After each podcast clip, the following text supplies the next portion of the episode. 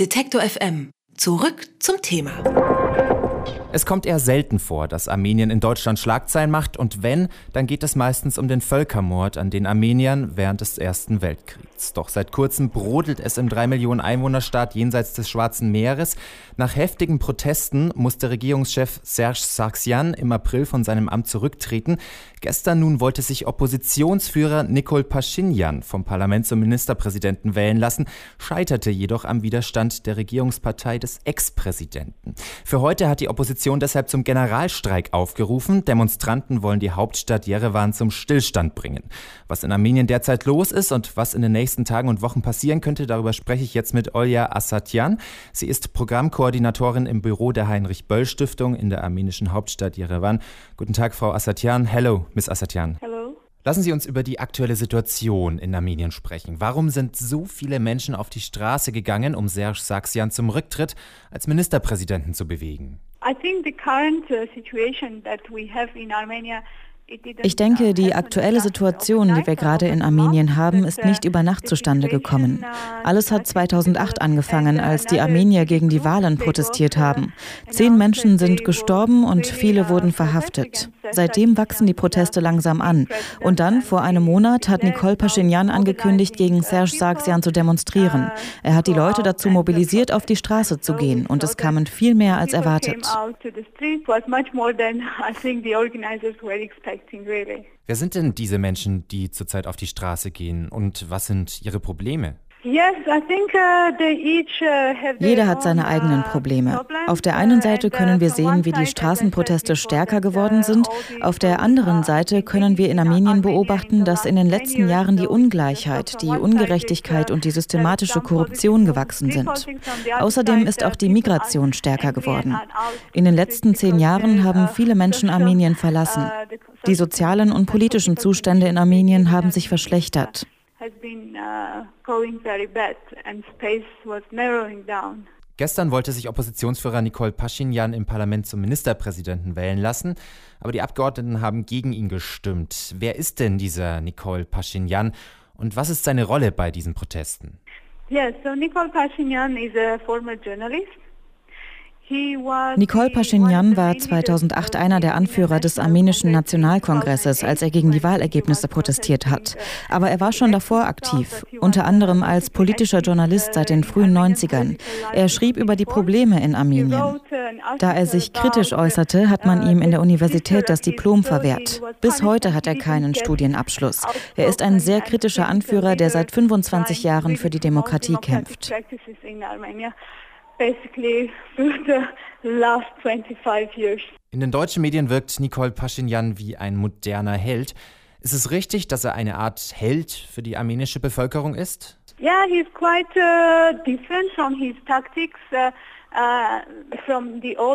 ja, denn er hat eine ganz andere Strategie als frühere Oppositionsführer. Er fordert eine offene und transparente Kommunikation mit allen politischen Kräften. Er hat den Präsidenten dazu aufgefordert, mit ihm live vor den Augen der Bürger zu sprechen.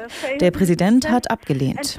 Außerdem steht er für gewaltfreien Protest. Das war bislang nicht sehr beliebt. Viele Leute denken, man müsse die Herrscher töten, um sie loszuwerden. Pashinyan brachte also eine neue Kultur des friedlichen Protests nach Armenien peaceful uh, civic disobedience in Armenia. Gestern hat sich Nicole Pashinyan vom Parlament zum Ministerpräsidenten wählen lassen wollen. Aber die Parlamentsmehrheit der Republikanischen Partei hat gegen ihn gestimmt. Als Reaktion hat er jetzt die Bevölkerung zu massiven Streiks aufgerufen. Wie ist denn die Lage aktuell in der armenischen Hauptstadt Jerewan? Alles ist paralysiert in Jerewan und überall in Armenien. Heute Morgen bin ich 15 Kilometer zum Büro gelaufen. Pashinyan hat erklärt, dass die Straßen nur für Krankenwagen und Fahrzeuge des Verteidigungsministeriums zugelassen sind.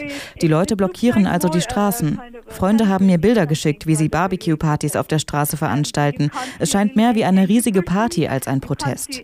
Man sieht keine wütenden Menschen, man sieht auch keine Zerstörung oder etwas in der Art. Die Leute nennen das die Revolution der Liebe und Solidarität. Bisher verlaufen die Proteste also friedlich. Was würde denn passieren in dem Fall, dass das Parlament Pashinyan weiterhin als Ministerpräsidenten verhindert?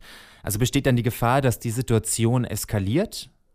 Yes, the second hearing, the second and last hearing ja, die zweite und letzte Anhörung des Parlaments zur Bestimmung des Ministerpräsidenten soll am 8. Mai stattfinden. Wenn sich die RPA wieder gegen Nicole Pashinyan entscheidet, ist das Parlament entmachtet. Dann finden neue außerparlamentarische Wahlen statt. In diesem Fall gibt es die Angst, dass, auch wenn die Wahlen außerparlamentarisch sind, die RPA die Wahlen kontrolliert. Die Leute haben kein Vertrauen, aber die Leute glauben jetzt an ihre eigene Stärke. Sie merken, dass sie Einfluss haben können auf die Politik. Sie sagen, selbst wenn die außer außerparlamentarischen Wahlen kommen, werden wir uns niemandem unterordnen. Wir wählen nur, wenn wir das auch wollen. Nicht so wie früher, denn hier hat es oft Fälle von Wahlmanipulation gegeben. Also glauben Sie, dass es friedlich bleibt? Ja? Also die Armenier wollen eine Revolution der Liebe und nichts anderes. Diese Revolution nennen sie auch die samtene Revolution. Das bedeutet, dass alle friedlich bleiben sollen. Es gab Fälle von Provokation, aber bislang war es immer möglich, die Situationen zu beruhigen. Viele Experten sagen zwar, dass die Situation kritisch ist, aber Nicole Pashinyan war vor zwei Stunden im Livestream zu hören und er sagte, dass die Situation nicht kritisch sei. Alles sei gut. 95 Prozent der Armenier möchten eine neue politische Ordnung. Die Regierung solle ihre Versuche aufgeben, ihre Macht zu erhalten und sich nach den Leuten richten. Außerdem hat die armenische Polizei vor ein paar Tagen erklärt, dass sie apolitisch ist. Sie werde keine politische Bewegung und keine politische Partei unterstützen. Die Lage ist also ruhig hier movement or party or any kind of political development in the country. In Armenien gehen derzeit viele Menschen auf die Straße, um Oppositionsführer Nikol Pashinyan zu unterstützen und gegen Armut und Korruption zu protestieren. Über die Situation im Land habe ich mit Olja Asatian gesprochen. Vielen Dank, Frau Asatian. Thanks, Olja. Thank you for the talk. Thank you.